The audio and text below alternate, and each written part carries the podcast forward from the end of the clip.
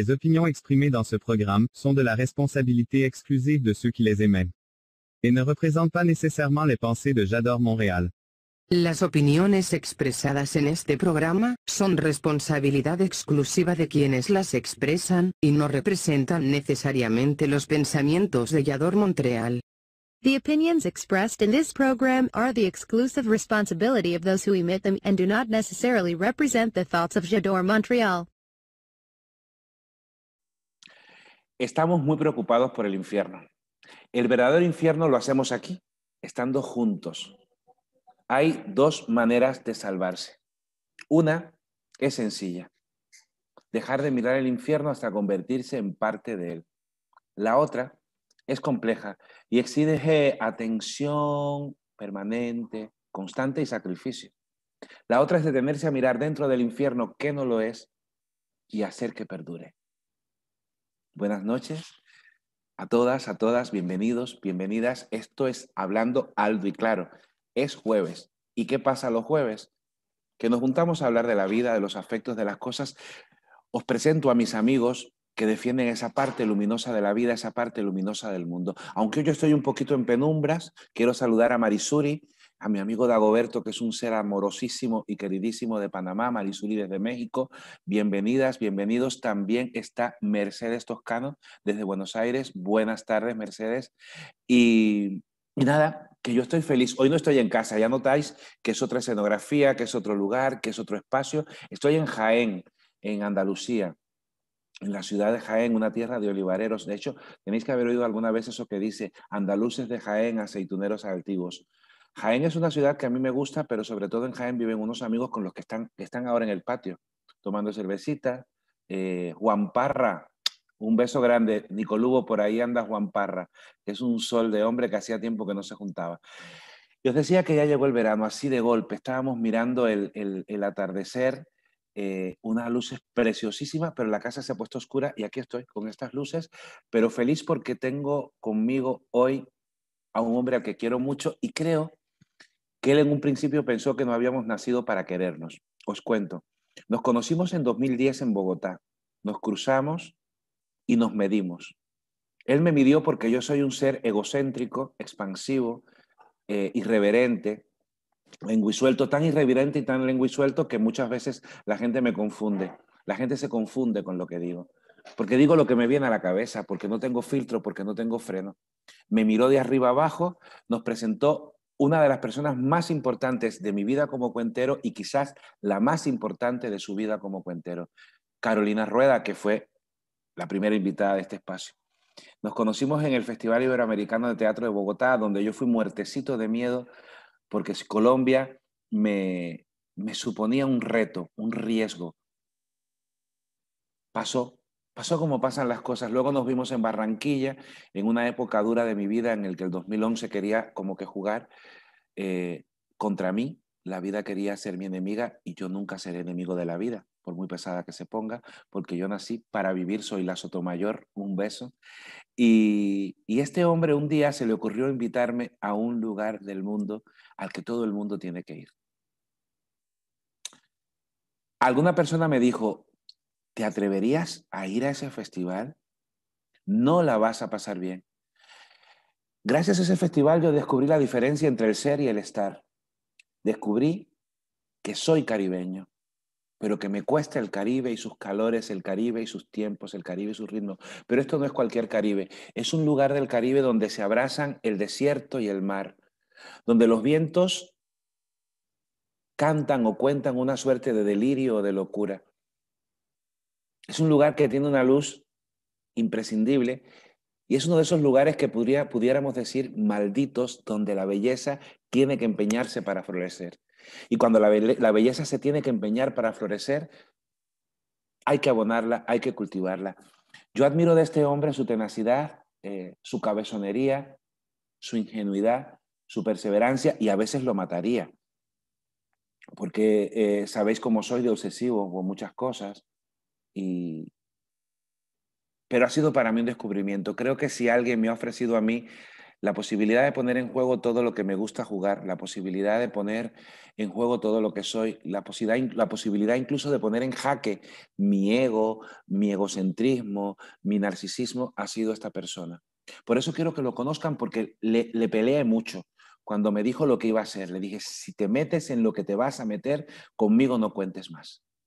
Porque yo a veces soy así, voy por la vida como si yo tuviera todas las razones del mundo. Es lo que tiene ser un solterón empedernido, aunque con anuncio que estoy enamorado. Pero bueno, a ver cuánto nos puede durar el amor, que diría Silvio Rodríguez. Señoras y señores, esta noche está con nosotros Nicolás Lubo Matallana, un rioachero mestizo que tiene de guayú, que tiene de, de raíz, pero que sobre todo tiene desde nacida de perseverancia y de lealtad. De lealtad con su tierra, con su gente, de lealtad con sus sueños, de lealtad eh, con esa cosa que se, se lleva y se trae eh, tan libremente y que se llama patriotismo. Porque ¿qué es la patria?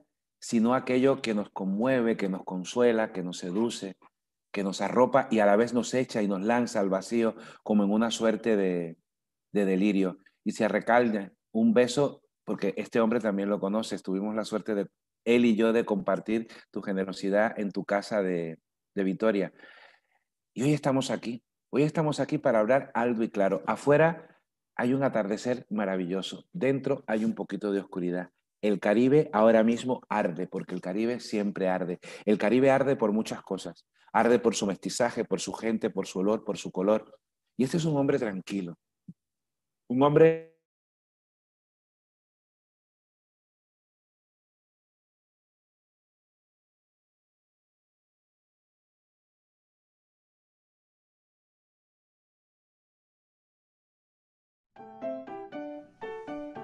hablando alto y claro.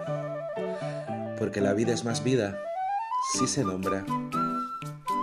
Porque la vida que se cuenta pone alas a los sueños. Porque los sueños arropan esperanzas. Porque en la infancia nacen las mejores palabras para nombrar el mundo y sus caminos. Porque la vida se vive y se cuenta hablando Aldo y claro. Se fue Aldo. Chador Montreal.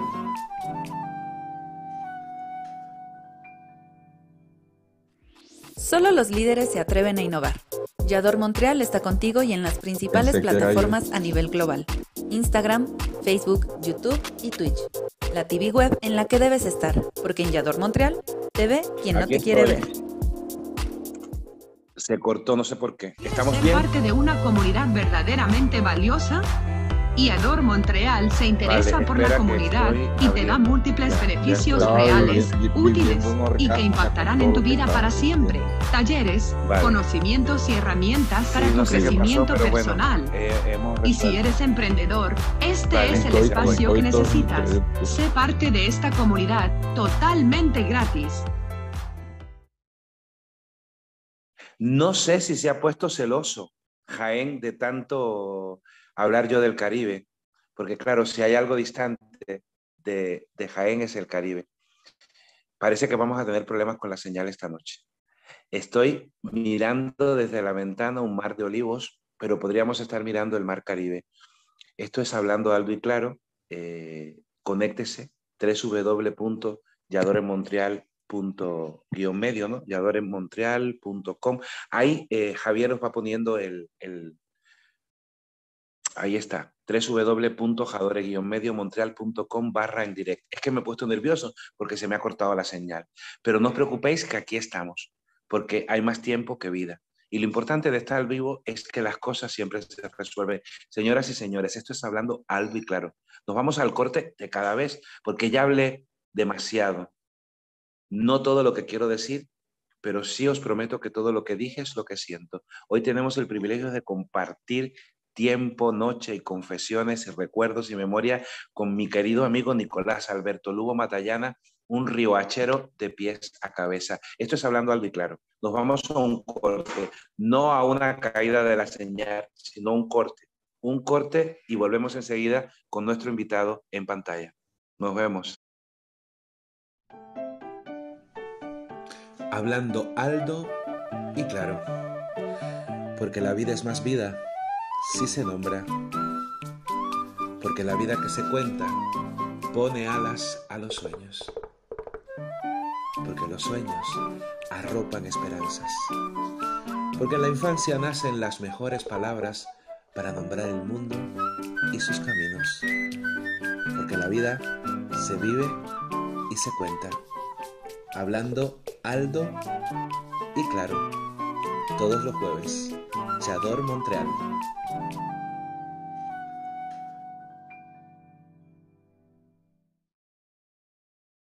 Hola, hola, Nicolás Lugo. Bienvenido.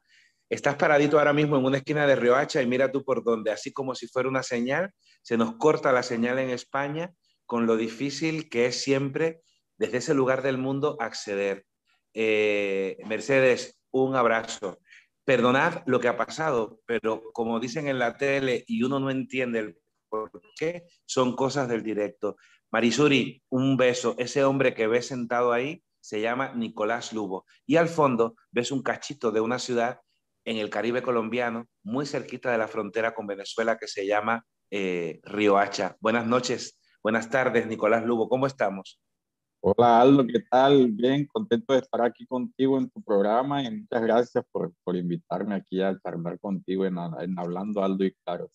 Saludos a todos. Mira, eh, estoy feliz de tenerte, sobre todo porque quiero hablar contigo algunas cosas. Yo he caminado las calles de tu barrio, he caminado las calles de tu pueblo. El año pasado, por estas fechas, te reías de cómo yo sabía, tenía en la memoria fijadas algunos puntos en algunos lugares de, de, de Riohacha e-, ese lugar que me encanta, ese lugar que es un proyecto de restauración que es del casco histórico de Riohacha, que tiene unas casas hermosísimas que a veces las dejan perder por, porque como son patrimoniales no se pueden tirar. Pero bueno, Nico, mmm, yo quiero que me cuentes, y sabes cuál es la tónica del programa, siempre nos vamos a un lugar, la infancia. ¿Cómo fue tu infancia de hermano mayor en un barrio riohachero? Bueno, eh, pues mi infancia eh, está repartida en tres casas. No, cuatro casas, realmente. Eh, la, primera, la primera casa que, en la que yo eh, siento que, que, soy y que habito era una casa que quedaba en la calle ancha. Le llaman la calle ancha porque este, efectivamente es ancha. Y, y, en el entonces era, era prácticamente la, la calle más eh, la última calle de Riohacha eh, eh, en, en, muchísimo tiempo. Luego llegó el gobierno de, un general que, que ha sido como la única dictadura que ha habido. Fue más bien un golpe de opinión y, creó esta calle. Y allí en esa, en esa calle había una casita, una casita hecha de bareque, así como de barro, y ahí vivía yo. era una casa que, que, sentía muy grande en la época en que, en que yo vivía allí. Yo vivía ahí hasta los tres años. Mm, ahí conocí a mi hermano. Eh, lo recuerdo este, y tal cual como, como, como es hoy. Ya después las fotos son las que te dicen y te evidencian el paso de los años. Y allí pues eh, tuve los primeros años con mi papá y mi mamá. Mm, re recuerdo con mucho cariño la relación que yo tenía con, con mi madrina, una madrina que vivía a tres casas de allí y, a una cuadra vivía mi abuela, mi abuela y mi abuelo con quien, mi abuela, pues con quien me la llevé muy mal en los primeros años, porque ella no aceptaba a mi papá, a mi, mamá, no la aceptaba, porque, bueno, decía ella que ella había sido la culpable de que su hijo hubiera dejado de, de los estudios de medicina y tal, pero ya cuando nació mi tercer hermano, eh, pues ya empezó a aceptarla más. Y, entendió que, que, mi mamá había sido la mujer que había hecho que mi papá tocara tierra, ¿sí? pusiera los pies sobre la tierra. Después de eso, en, en, eh, nos mudamos a una casa en la calle 13 y ahí fueron los momentos de infancia más bonitos que yo he tenido, porque era, era una casa que tenía un patio gigantesco con árboles, eh, escondites en el techo, eh, y era lo que nos permitía a nosotros que no teníamos juguetes, porque pues juguetes pocos hubo en la casa, eh, inventarnos los juegos, inventarnos juguetes, eh, jugar al circo, un sinfín de cosas que yo creo que eso fue lo que alimentó mucho lo que yo soy hoy en día, cuentero.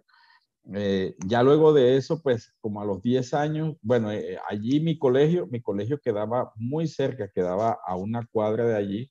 Y también pues tengo de ese colegio los mejores recuerdos. Hoy en día cuando vuelvo allá el colegio ha cambiado mucho, pero lo que, lo que sí tengo son los recuerdos claros. Era un colegio de, monjas y, pues yo era muy colaborador de, mi profesora, la profesora de la primaria. Eh, y ya luego nos mudamos a una casa donde estuvimos por muy poquito tiempo, pero me permitió también empezar a generar una vocación en, en, algo que resultó frustrante. Yo, yo terminé con una vocación cuando estuve en el colegio de, de que, querer ser médico, pero las condiciones económicas de la casa pues no se dieron nunca para que yo pudiera estudiar medicina. De hecho, yo fui a, la universidad, me, me presenté, me inscribí, pasé todos los exámenes y todo, pero pues nunca, nunca hubo la oportunidad. Eh, ahí solamente estuvimos dos años y ya finalmente la, la, casa donde yo habito actualmente y donde yo llegué a ser adolescente, donde eh, eh, he desarrollado sueños, ¿sí? Eh, donde he visto a, mis hermanos crecer, a mis padres envejecer. Es la, calle, la casa de la calle 9, en un barrio que, se le ha visto la evolución. Anteriormente era un barrio muy, muy, este, muy permeado por, la venta de, de drogas, eh, era un barrio eh, de prostitución. De hecho, al frente de mi casa, eh, decía mi papá que quedaba uno de los, de los burdeles más famosos de, de la ciudad. y bueno, ahí es donde, donde actualmente habito, pero ha, ah, ha sido la, la, casa donde he pasado muchísimo más tiempo y he tenido la oportunidad pues de, de vivir y, y, conocer a mucha gente. Eh, bueno, ese es como la, es como la historia de, mi, mi, pasar por toda esta ciudad y todas las casas donde he tenido y, de las cuales conservo recuerdos muy bellos. Yo te pregunto, eh, es que hay una cosa que mientras te escuchaba hablar y veía el paso por, por la ciudad de ir y venir, eh, ser humilde, ser pobre, significa pelearse con los sueños? Para nada, para nada. Eh, a veces, a veces uno, uno, uno reniega de la vida y yo no sé si es un renegar de la vida, de, que no tienes, digamos, las facilidades que tienen. Pues cuando yo era, cuando yo era niño, o sea, tenía, ponle tú, yo tenía como unos 10, 11 años, yo veía un 7 de diciembre. Aquí la Navidad empieza un 7 de diciembre. Eh, ¿Por qué? Porque es, la primera fecha que se celebra acá y es la fecha de la Inmaculada Concepción. Entonces las calles se adornan de, velas y paroles y, y, es una tradición muy bonita porque en la madrugada del 8 de diciembre entonces todos estamos prendiendo las velas. Aquí en Tierra Caliente las velas se, si se encienden el 8 de diciembre en la madrugada, tipo 3, 4 de la mañana.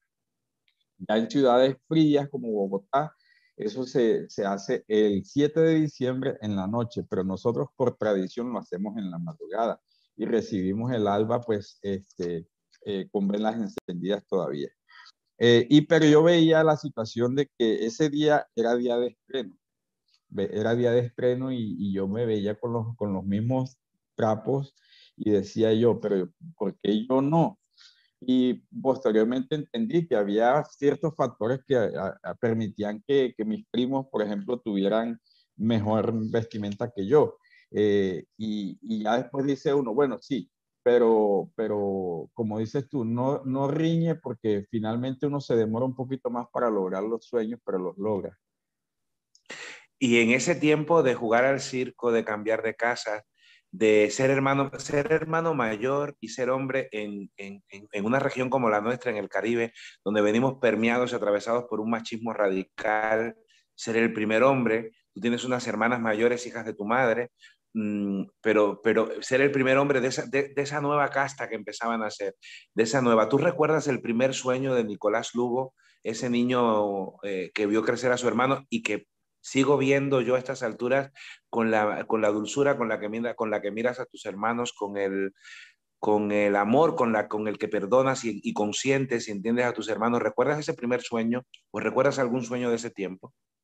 Bueno, yo recuerdo que eh, cuando yo estaba en, el colegio, de hecho yo no hice preescolar, eh, yo prácticamente mi preescolar lo hice en, mi casa con mi mamá. Yo aprendí a hacer las letras de, la mano de mi mamá. Eh. Creo que ha sido la mejor maestra que yo he tenido en la vida, con quien aprendí por lo menos a, a, leer las vocales, a, hacer, a hacer las letras, pintar las letras. Eh, y ya yo fui, llegué al, al, colegio con unas bases muy sólidas, o sea, yo nunca hice, nunca hice preescolar. De hecho, cuando estaba en primero de primaria, me preguntaban que yo dónde había hecho el preescolar. Y a mí me daba vergüenza decir que yo no había hecho preescolar. Ya después entendí que no tenía por qué darme vergüenza porque simplemente mi preescolar yo lo había hecho en mi casa. Eh, sin embargo, eh, llegué con unas bases muy sólidas y, y, me empecé a acostumbrar a ser el mejor estudiante. Eh, creo que la, el primer examen que hicimos eh, era como un dictado que nos hicieron y, y yo me fue pésimo.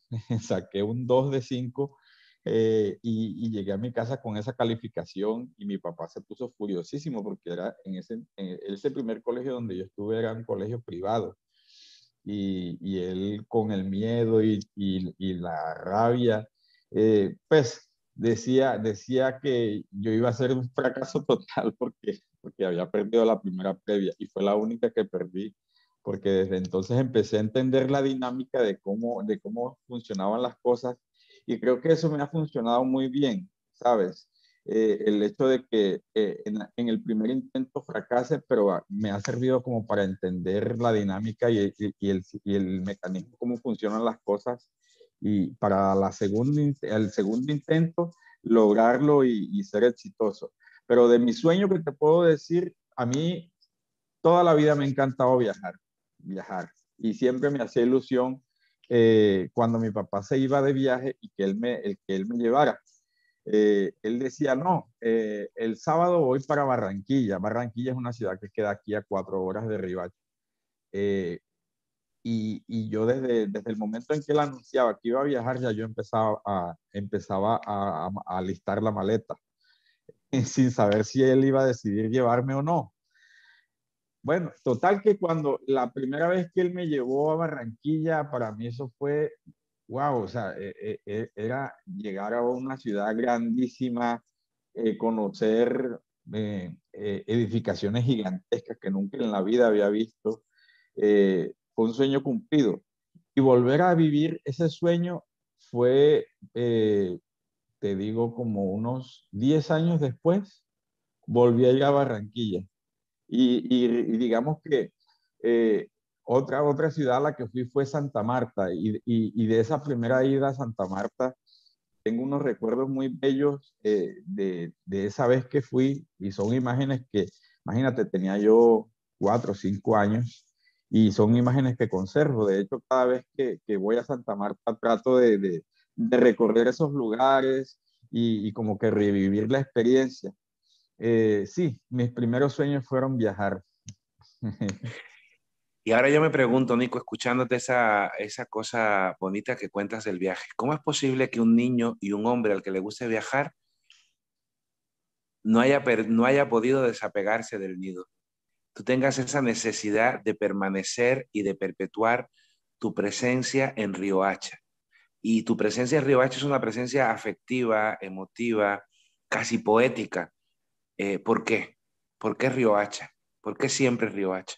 Mira, es algo muy, muy, eh, muy cómico porque cuando yo estaba acá en Ribacha, que estaba en la época del bachillerato, eh, que me tocó ir prestar el servicio militar en Barranquilla, eh, mi ilusión siempre había sido irme a estudiar fuera.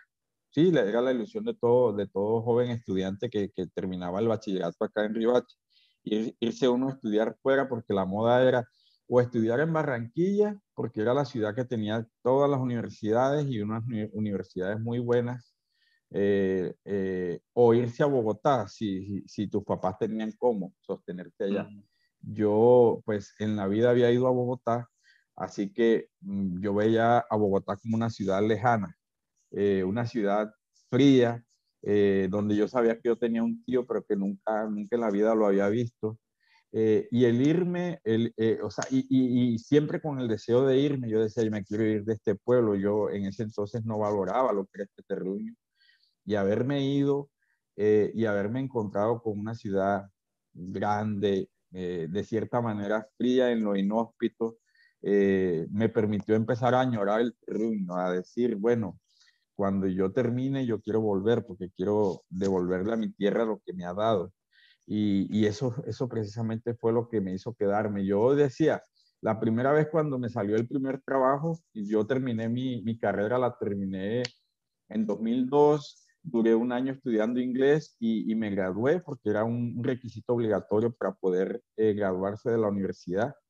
Y a, la, y a los seis meses siguientes me salió trabajo y precisamente me salió trabajo aquí en La Guajira, aquí en, en Manaure. Manaure es una población que queda a una hora de acá de Ribache. Y yo decía, pues bueno, si, si es de Dios, pues eh, me iré para Manaure.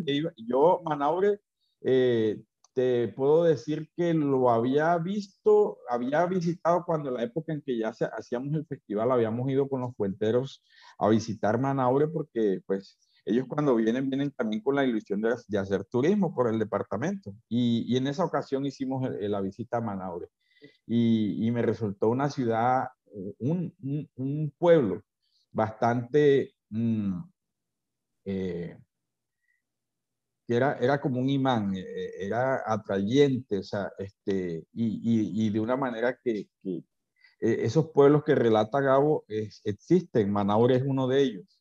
Entonces, llegué a Manaure la primera vez hacía un calor, o sea, yo e, esa vez que me vine para, para, para trabajar a, La Guajira, eh, yo me subí al bus en Bogotá y era, pues el, bus era climatizado por todo el camino eh, y llegué a Ribacha, me bajé del bus y me subí a un carro que me llevaba a Manaures.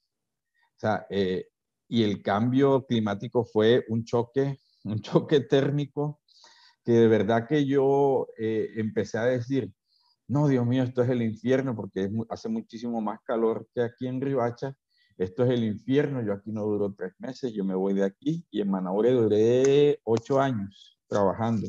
Luego me fui a las minas del Cerrejón durante cinco y ya después de, viendo de que eh, eh, ya me había montado como en un punto de confort, dije, no, ¿sabes qué? Que, que esto no es lo mío porque necesito, necesito algo que me, me, me represente más retos y decidí irme a hacer una maestría en Bilbao. y ahí paramos. Y ahí paramos porque de lo profesional vamos a hablar luego. Te me ha sido ya como desde la infancia del niño y yo te paro, porque yo te tengo que parar. Yo te tengo que parar porque en mitad de todo ese delirio eh, está la escuela Huellas de al Aula y normalmente esta primera parte habla de qué le dejaríamos. Yo eh, tengo la suerte de, junto a otras personas, de colaborar en la escuela Huellas al Aula.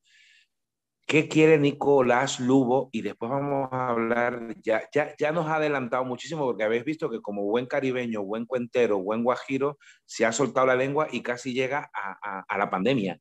Y no, eh, vamos a detenernos en el momento en que hay que detenerse porque incluso me pareció hermosísima la imagen de tu madre que yo conozco a tu madre y la he visto con ese silencio que tiene tu madre, ese silencio tan guajiro, ese silencio tan de mujer eh, guajira, ¿no? De, ese silencio hondo que cala, eh, que hay silencios que, dicen tantas cosas eh, culturales, espirituales, tantas cosas y que se, me fue. Me la dejaste ahí en preescolar y de pronto caminaste, caminaste, caminaste, caminaste, caminaste y punga. Pero volvamos, volvamos. Un niño que aprendió las los primeros vínculos con la escuela estuvieron en su casa, un niño en el que, no digo de alguna manera, sino de todas las maneras, su padre proyectó em, frustraciones, ambiciones, este tiene que ser el mejor, este tiene que ser el mejor.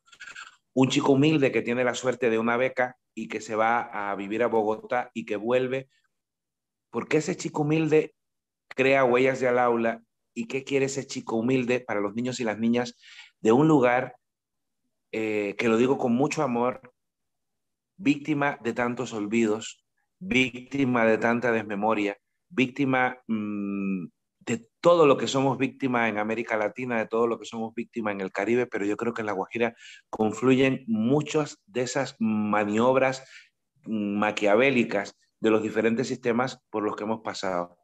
¿Qué quiere Nicolás Lugo para las niñas y los niños de La Guajira?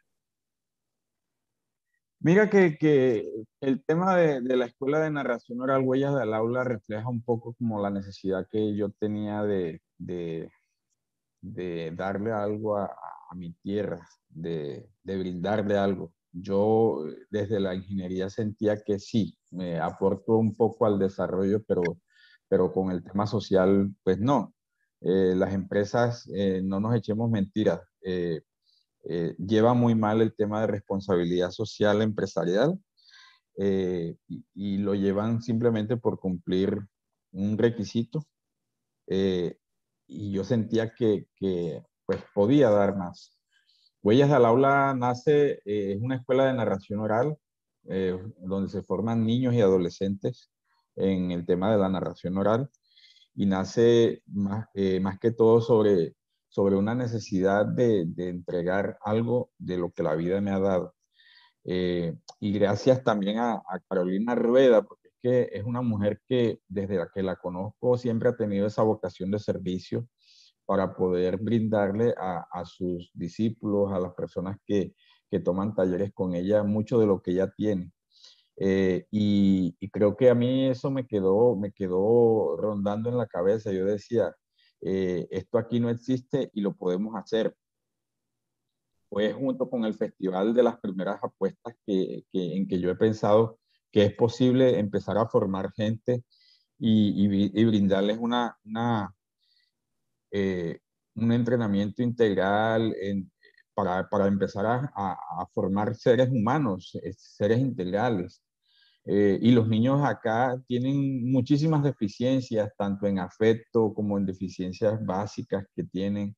Muchos niños incluso van al colegio y sin, sin desayunar. Eh, eh, y muchos tienen también esas carencias de afecto que, que uno bien podría como, como instructor o, como maestro poder, poderles brindar, al menos por el momento en que uno los tiene eh, allí entretenidos contándole historias o, contándoles cómo se cuenta un cuento. Entonces, Huellas del Aula pues, es prácticamente eh, la, necesidad de, brindar un poco lo que uno tiene, eh, sobre todo al nivel espiritual.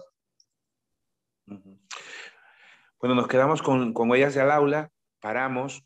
Yo creo que es una comunidad que necesita, como muchas comunidades del mundo, ese espacio de relación afectiva que construyen los cuentos, ese espacio de relación afectiva que desata la voz, que define la voz, que proyecta la voz hacia la construcción de un tiempo nuevo, de un tiempo mejor que es difícil, porque ahora mismo culpamos a la pandemia, pero hay otras muchas pandemias. Hay demasiadas pandemias, demasiados focos pandémicos en este mundo nuestro que pasan por lo ideológico, por, tantas cosas. Eh, Nico, nos vamos a una pausa. Ya hemos adelantado muchísimo de la parte siguiente, entonces nos vamos a detener en dos cosas, y te lo digo para que vayas pensando en lo que Javier prepara la publicidad. Que hoy Javier está como más despierto que nunca, gracias Javier. Javier es quien maneja todos los controles. Y cuando se me cortó la, la señal, pues automáticamente entró. Está Así que un abrazo enorme, Javier, muchísimas gracias yo no estoy viendo los mensajes, por eso no estoy saludando a nadie. Espero que estéis ya saludar a Goberto, a Itziar, a Marisuri, eh, a Juan Pablo Parra, es decir, un montón de amigos que se han ido conectando. Eh, volvemos enseguida. Y Nico, ve pensando que esa cuenta high, pero sobre todo como un hombre de ciencia y un hombre espiritualmente comprometido con su tiempo, termina haciendo política para colorear de esperanza ese lugar del Caribe donde el desierto y el mar se dan la mano. Esto es Hablando Aldo y Claro, es jueves, estamos en Río Hacha, estoy en Jaén, estamos con ustedes para hablar de esas cosas que hacen que el mundo sea maravilloso. Nos vemos enseguida. Vamos a un corte.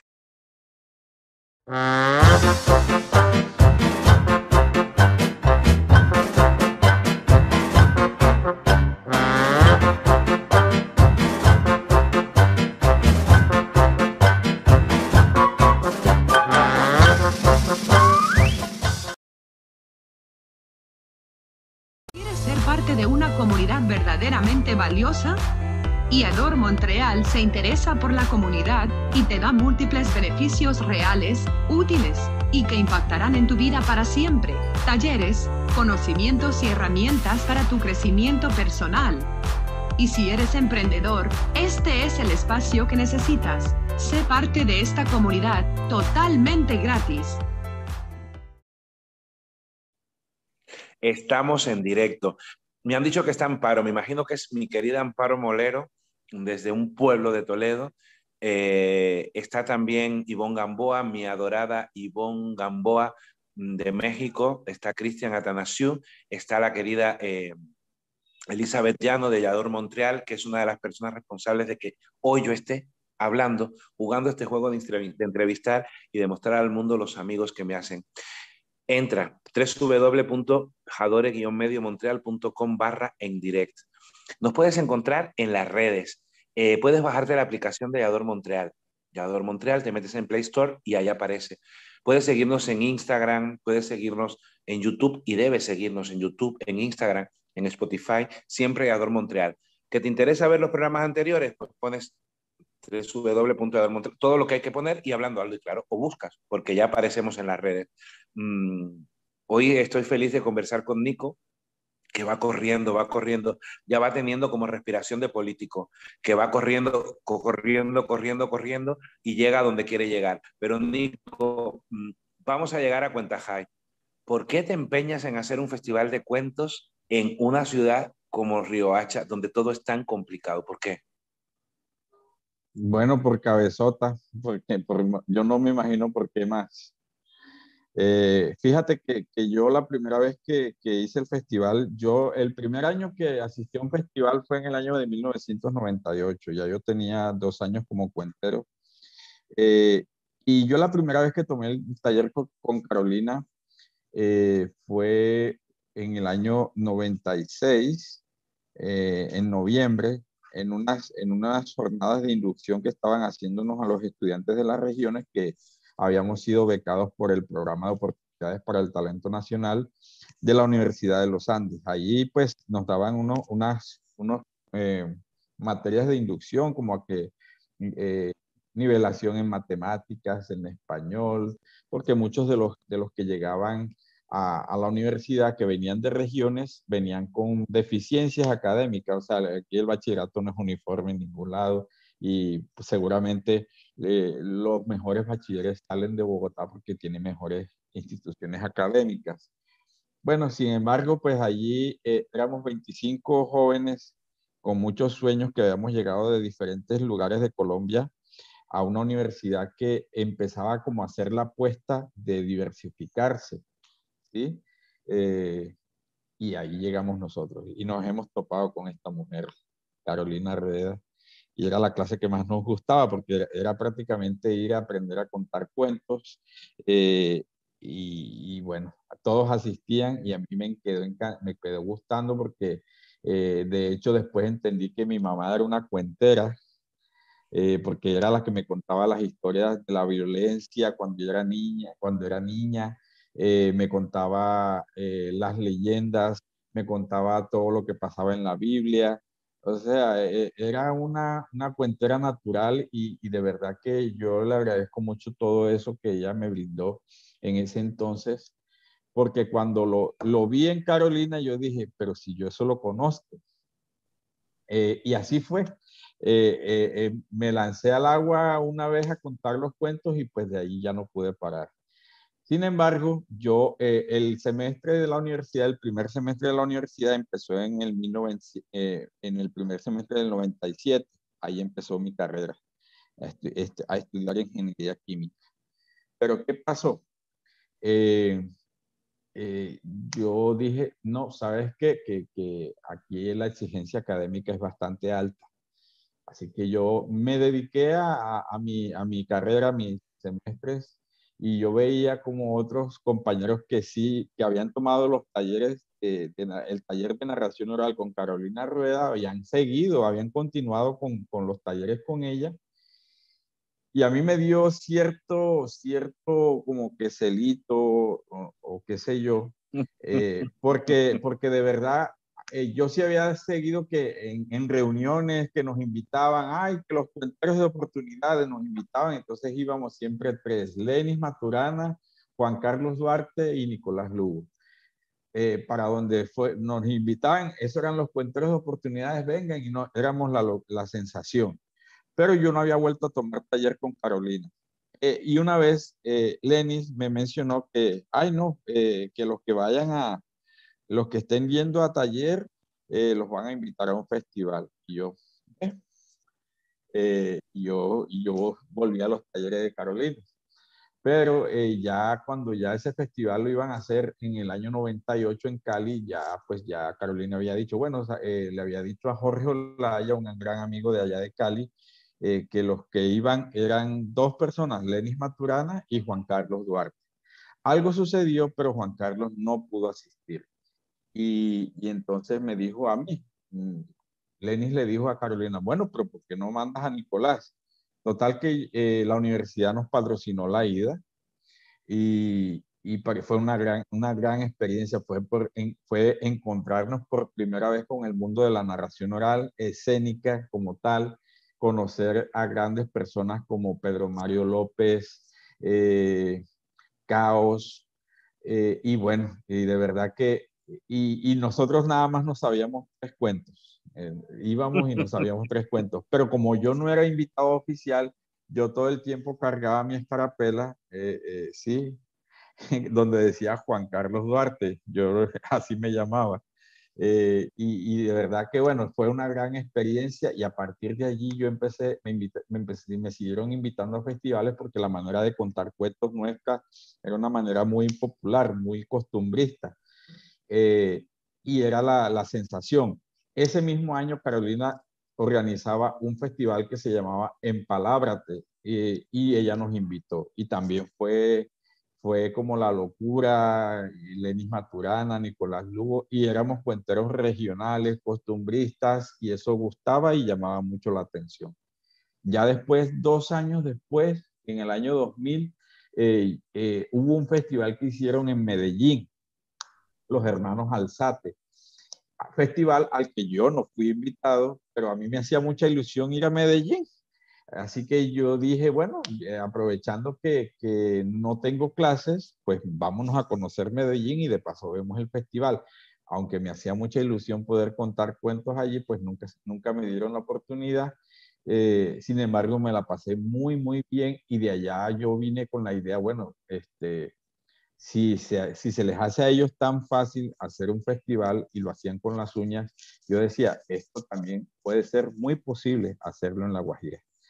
Eh, y, y, duré preinscripción de la preinscripción, mejor dicho, logré juntar como un, un, un rumaje así de, inscripciones de cuenteros amigos, la mayoría universitarios, en los cuales eh, finalmente eh, terminaron asistiendo 11 personas al festival pero pues era, era, como la ilusión que yo tenía de tener un festival como el que se hacía en Cali, como el que se hacía en Bogotá, en Medellín, y tenerlo acá. Y, digamos que el esquema, la estructura del festival era tal cual. Sin hacer ningún tipo de pedagogía, pues nosotros ya el primer día teníamos a Carolina Rueda, teníamos a, a Oscar Corredor, Luis Martín Trujillo, eh, bueno, eh, Juan Carlos Duarte, los amigos cuenteros universitarios que nos acompañaron ese año. Eh, pero ese día, la primera noche, no, llegó nadie de público, solamente nos, nos, veíamos las caras los cuenteros y esperando que el público llegara y el público nunca llegó, porque la estructura, digamos, de difusión y todo, era todo muy de allá de Bogotá. Eh, yo sentía una frustración total porque yo decía, ¿yo en qué me metí? ¿Yo por qué me inventé esta vaina? si, si, si yo estaba muy tranquilo allá en Bogotá, pasando mis vacaciones. Eh, bueno, a la final, eh, Carolina Rueda fue quien me animó y me dijo, no, esto, esto así sucede siempre en los festivales, en la, primera versión. Yo he estado en muchas primeras versiones y hagamos algo, vámonos a la Plaza Central de, de Ribacha y decimos, aquí estamos, y, y, y, así lo hicimos, íbamos con la pancarta del festival por toda la calle, porque era una, eh, era una calle que va por todo, por todo el borde de la playa, y llegamos a la plaza principal de, de Riohacha. Y allí empezamos a hacer bulla, llamando cuento, cuento, cuento, y finalmente llegaron 30 personas, se sentaron a escuchar cuentos y fue la primera función de la noche. Ya en los días siguientes empezamos a tener pequeñas funcioncitas nocturnas y el último día ya eh, en la función de clausura tuvimos medio auditorio lleno. Dijimos, bueno, pues por lo menos lo logramos y la gente, los cuenteros quedaron tan encantados que dije, bueno, ¿y, cómo, ¿y cuándo hacemos el siguiente festival? A ver, que, que, que, quedó tan bueno y que nos la pasamos tan bien. Y así, ha sido, así han sido 21 años de, de sangre, sudor y lágrimas, porque ha habido momentos muy, muy tristes, muy amargos, muy incómodos, como momentos eh, de inolvidables. Eh, de no, eh, sí, momentos muy vívidos que, que, me dejan eh, pensar que sí vale la pena apostar a la narración oral en una ciudad como esta. Han sido 21 años, ya vamos para 22, donde hemos logrado una creación de público que no existía para la narración oral.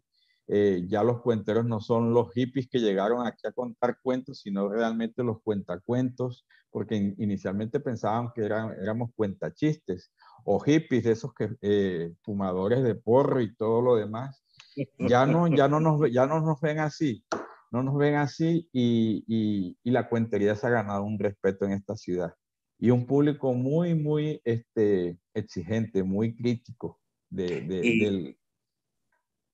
Y muy entrañable, Nico. Me encanta escucharte hablar porque te dejo hablar. Yo te iba a interrumpir hace rato, pero te oigo y, y, y cuando te veo la cara, te veo la mirada, te veo ese juego de, que cabalga de la ingenuidad a la ilusión, de la ilusión al compromiso, del compromiso a lo bien hecho, del, de lo bien hecho al aprendizaje. Yo creo que más que sangre, sudor y lágrimas ha sido mucho corazón. Tú le has puesto mucho corazón y precisamente para saltar, porque creo que has hecho un resumen muy clarito. Yo creo que el resumen de la vida a veces está en el origen, en cómo, cómo surgen las cosas. Ya después la vida se va manifestando, pero cuando tú eres capaz de llegar al meollo del que parte todo al manantial del que sale ese río que se cuenta Jai, que es lo que significa río de palabras, o eh, es decir, cuando llegas al meollo, al lugar, al caos maravilloso y amoroso en el que surge, ya tú dices, bueno, pues yo creo que nos están escuchando, ya tienen una idea. Vi que por ahí pasó de la Riagada, vi que por eh, son, carcajeó Cristian Atanasiu, no sé en qué momento se rió, pero mm, te veía y jugaba el juego de la ilusión. Cuando yo veía esa cara tuya, era esa, esa mirada tuya que, que, conozco mucho porque creo que hemos tenido, tú y yo no hemos tenido todavía una bronca, yo voy teniendo broncas con casi todo el mundo y creo que somos dos personas que estamos, eh, lo decía en la presentación en el Facebook, venimos de lugares iguales pero estamos en lugares distintos. Yo a veces soy un poquito eh, pesado con ciertas cosas, tú eres más calmo, más relajado. Eso creo que lo heredaste de tu madre. Yo creo que esa, esa paciencia que tú tienes es una virtud de tu madre paciente. Yo si cierro los ojos e imagino a tu madre, la imagino siempre tranquila, como mirando siempre una línea muy clara del horizonte. Tu madre siempre mira como quien sabe que el horizonte es infinito y no busca más que el horizonte, ¿no? Y, y yo te pregunto una cosa, y sabes que en su momento te lo dije, y vamos a lo que decía hace un ratito. Si te metes en eso conmigo, no cuentes más. Ahora Nico Lugo mm, forma parte de la corporación municipal es decir, Nico Lugo está haciendo política. ¿Cómo? Es fijaos, cuando yo digo de la gente que se detiene a ser un chico humilde, que tiene la oportunidad de irse a Bogotá, que todavía no puede con Bogotá y su frío, porque Nicolás no se quita el abrigo en Bogotá ni para mm, eh, ni cuando se sienta en casa de Carolina Rueda tertuliar. Nicolás no aguanta el, el, el frío. Ingeniero químico, se va a hacer rejón, invierte tiempo, ilusión y sueldo y salario y dinero en un festival mm, insiste, persiste, zancadillas, amigos, eh, gente que mira desde el balcón con malas miradas, que a esos no, yo, no les llamo enemigo, yo creo que el enemigo no te habla por la espalda, el buen enemigo te habla de frente, el buen enemigo te confronta.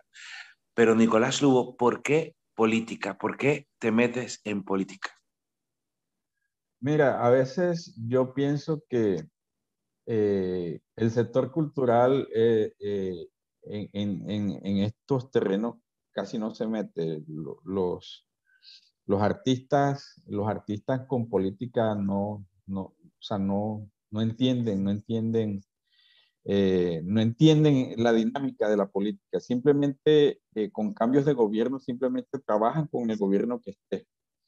Pero, ¿qué sucedía? Eh, y, eso parte también como mucho de, la inconformidad que yo tenía de ver que ciudades, incluso más pequeñas que Ribacha, tienen un nivel de desarrollo muchísimo mayor y sobre todo el, el nivel de desarrollo cultural. Eh, de hecho, eso parte muchísimo también de una crisis institucional que hubo aquí en el año 2015. Mientras tanto, yo estaba en una jaula de cristal en una jaula de cristal, eh, estaba trabajando en una multinacional, eh, estaba muy bien pago, no lo puedo negar, eh, y allí yo hubiera podido salir pensionado con canas y, todo lo demás, pero, pero al ver yo la realidad de mi, de mi tierra y, y estar yo allí, esa, eso me, me, me, empezó a generar cuestionamientos. y, y tal, tal, vez fue un episodio que yo tuve en mi trabajo el que, el que me, me invitó a, decidirme, es que no puedes seguir estando acá mientras sigues viendo como, como la ciudad que, que uno ama se desbarata eh, y ve necesidades básicas insatisfechas. Eh, y fue por eso que decidí irme, irme de la compañía a estudiar. Dije, yo quiero quiero especializarme, quiero cambiar mi perfil porque no quiero seguir siendo un ingeniero al que otro mande.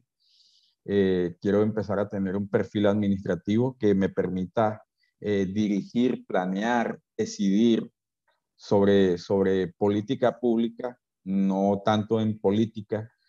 Y fue por eso que me fui a Bilbao. Me fui a Bilbao, a la, a la UPV, eh, allá a la Universidad del País Vasco e hice un máster en dirección empresarial desde la innovación y la internacionalización. Eso me permitió adquirir herramientas, conocimientos, despertarme inquietudes acerca de, del de el crecer, del desarrollarse, eh, del desarrollar pueblos. Hubo una materia que, que, me encantó muchísimo que se llamaba eh, marketing territorial y allí fue donde me despertó el tema, eh, empecé a entender el porqué, el porqué de la política y de la política bien hecha y ver, ver otras asignaturas que me permitían ver, ver otra realidad y, la manera de entender por qué hay eh, municipalidades en España que son incluso muchísimo más pequeñas que, que Riohacha, pero que bien administradas son un paraíso, son, eh, tienen una calidad de vida y tienen, eh, tienen todo, o sea, e, en, en, un, en un, terreno pequeño. Eh, y decía yo, ¿y por qué en mi ciudad no?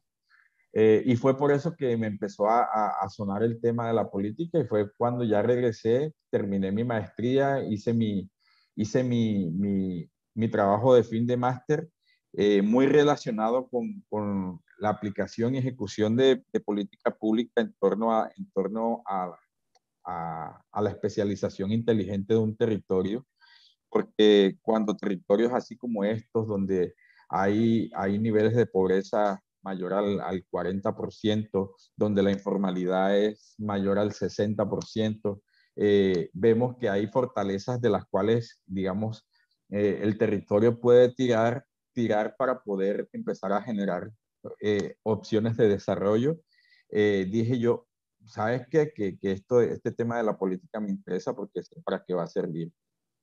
Y me lancé y, y, fue una experiencia bonita, ¿sabes? Porque tuve la oportunidad con, con uno de los candidatos a la alcaldía de trabajar en su plan de, de su propuesta de gobierno, aplicando mucho de lo que había aprendido en el máster eh, y también postularme para el consejo eh, me fue, pues, pues sí, me fue. O eh, saqué una votación que sin hacer mucha campaña, sin gastar, sin gastar más que la, la factura del internet, eh, fueron muchos amigos y no sabía que tenía tantos, pero, pero de verdad que me encantó hacer ese ejercicio y fíjate que ese ejercicio permitió que al, eh, el, alcalde que actualmente está eh, me llamara y me propusiera que porque no era su, director de, la Oficina de Cultura.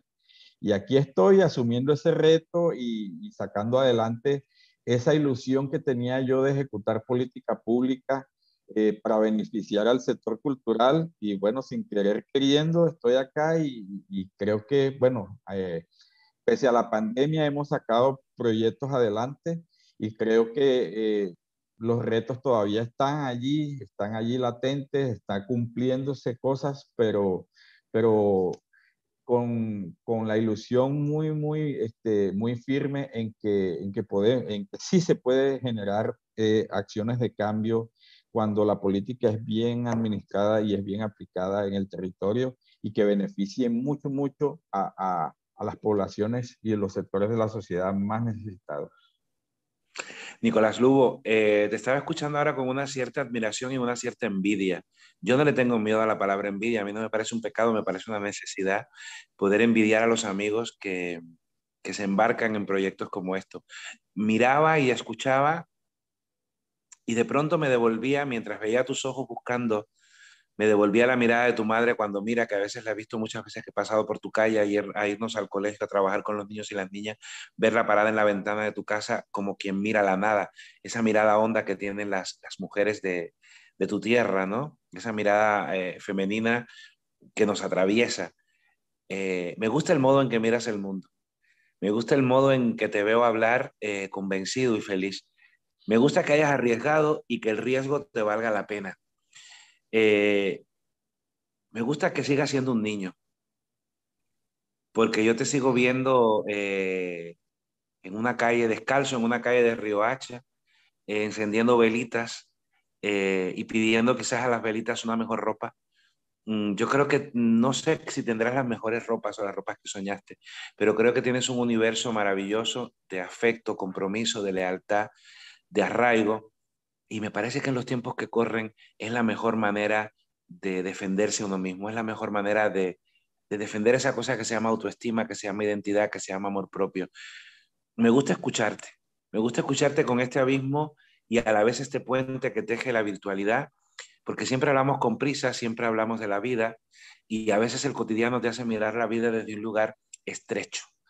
Eh, Nicolás Lugo, eh, ahora mismo estamos sentados en el malecón de Río Hacha, Ahora mismo suena a Papayera cantando una canción de, esperanza.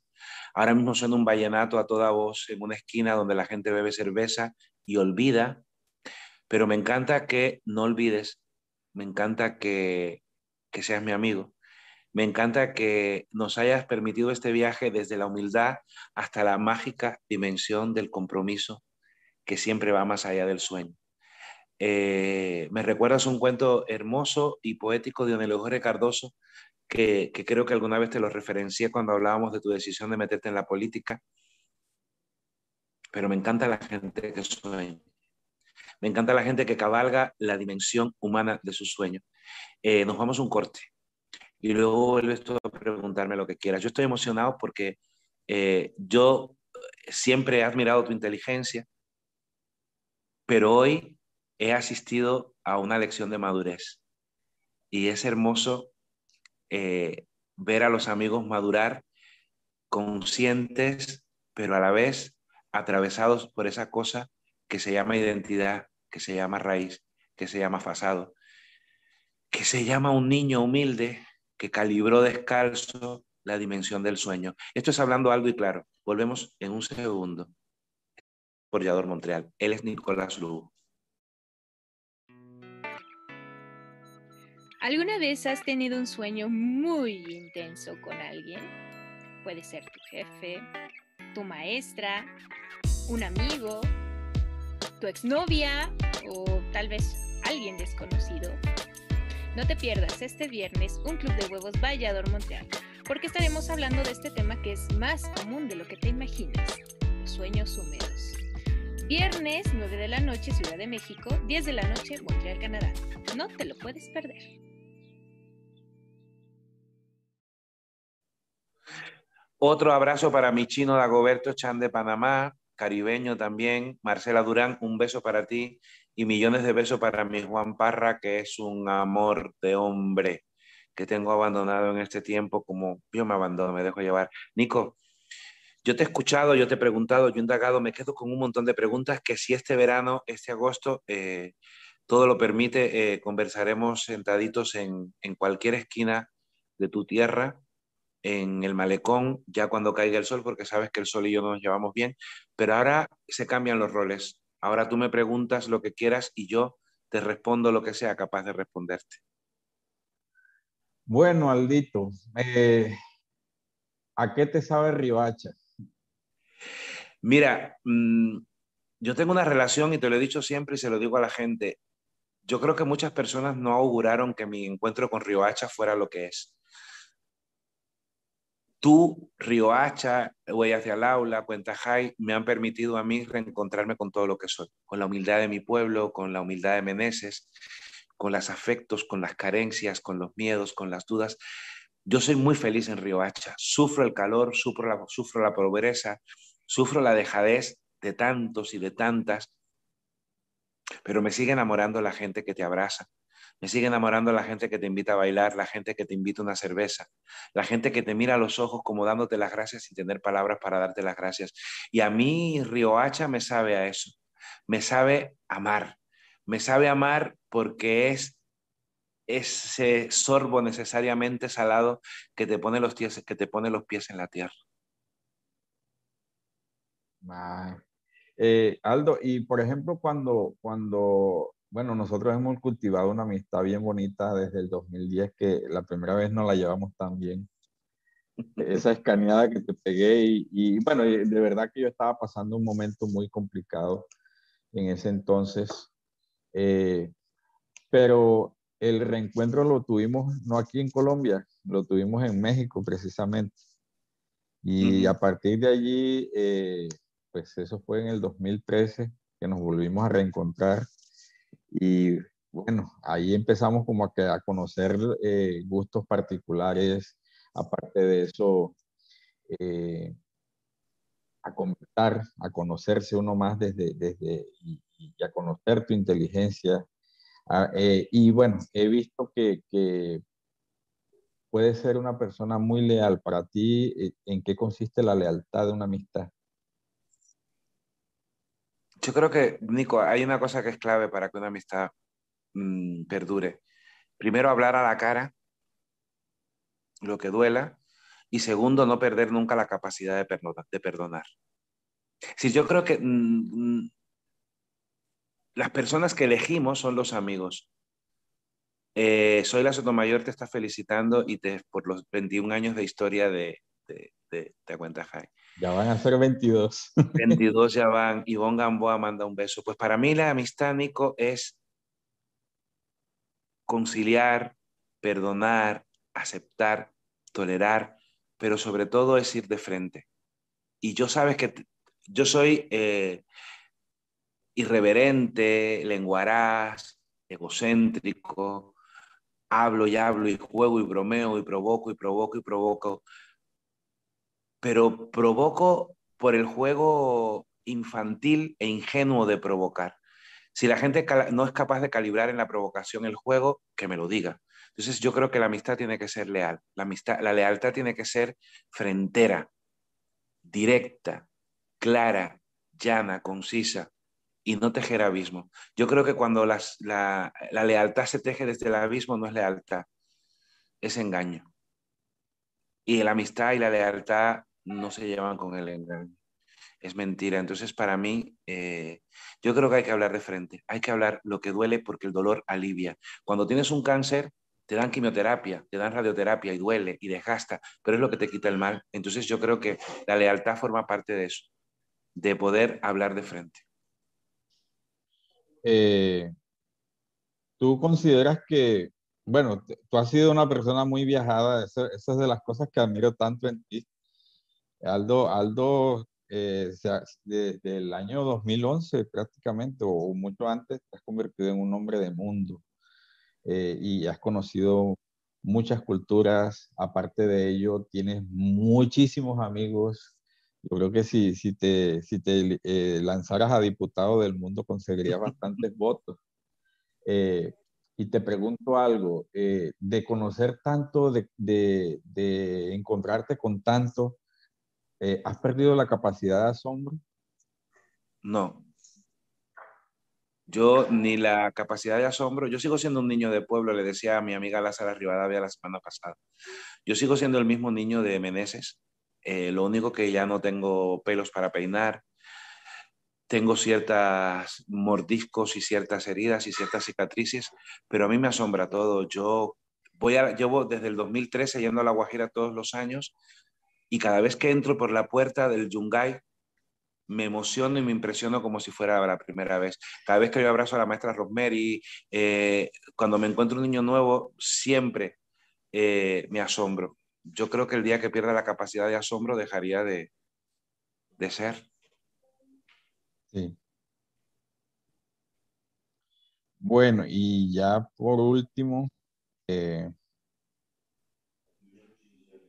tu Caribe, tu Caribe cubano y, el Caribe ribachero. Pues bueno, yo la verdad es que hay una cosa muy curiosa porque yo soy, eh, en estos términos son muy importantes los matices, ¿no? Yo no soy costeño, yo soy isleño. Entonces, claro, no es lo mismo ser caribeño de isla que caribeño de costa. El mar está de mi pueblo a 15 kilómetros y 15 kilómetros en una isla tan estrecha como Cuba suponen atravesar el mundo. Pero yo creo que sí.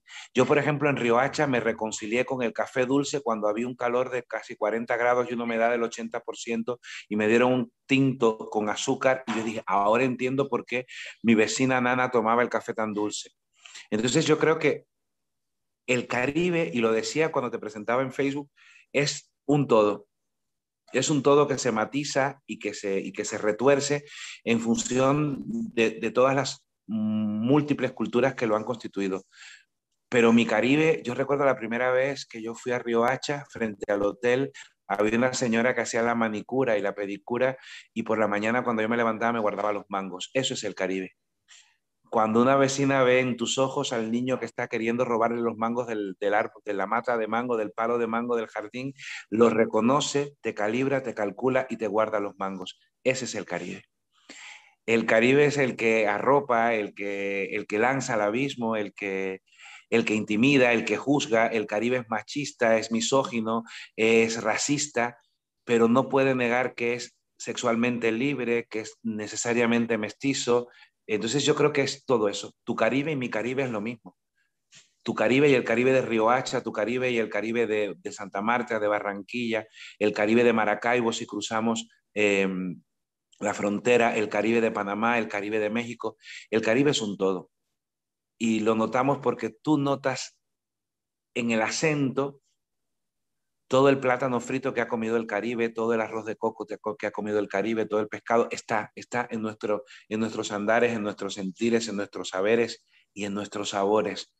Mm, el Caribe es ese momento que me permite conectar con Riohacha cada año a través del Carnaval del Cuento el carnaval del cuento que se lleva a cabo por todo ese malecón que estamos viendo en la fotografía. Por eso, por eso lo nombro, porque ahora mismo estoy viendo con cierta, cierta nostalgia el mar eh, y yo no soy yo no soy muy de mar, yo soy más de monte, me gusta más el monte, pero me encanta.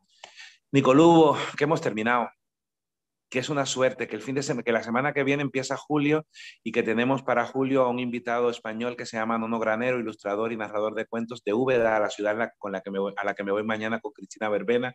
Mis amigos siguen afuera, hablando, conversando, y yo aquí conversando contigo, hablando algo y claro. Eh, Nico, es siempre una suerte eh, conversar contigo. Es un privilegio que algún día eh, hayas confiado en mí y espero que si alguna vez te decepcione, me lo digas alto y claro, mirando a la cara, porque respeto, quiero, admiro y aquí estoy para seguir defendiendo a un hombre que sueña, y vuelve al nido porque sigue encendiendo velitas para que Riohacha sea la ciudad que el pueblo se merece. Nos vemos el jueves que viene. Gracias a Montreal. En unos días colgamos la, la entrevista, la podéis ver. Y gracias a las amigas y a los amigos que nos han acompañado. Y acuérdese, deténgase a mirar dentro del infierno que no lo es. Y aunque de la química se vaya a la cuentería y de la cuentería a la política, no importa. Lo, lo importante es defender el sueño. Lo importante es hacer caminos. Un fuerte abrazo, Nicolugo. Un beso hasta Riohacha.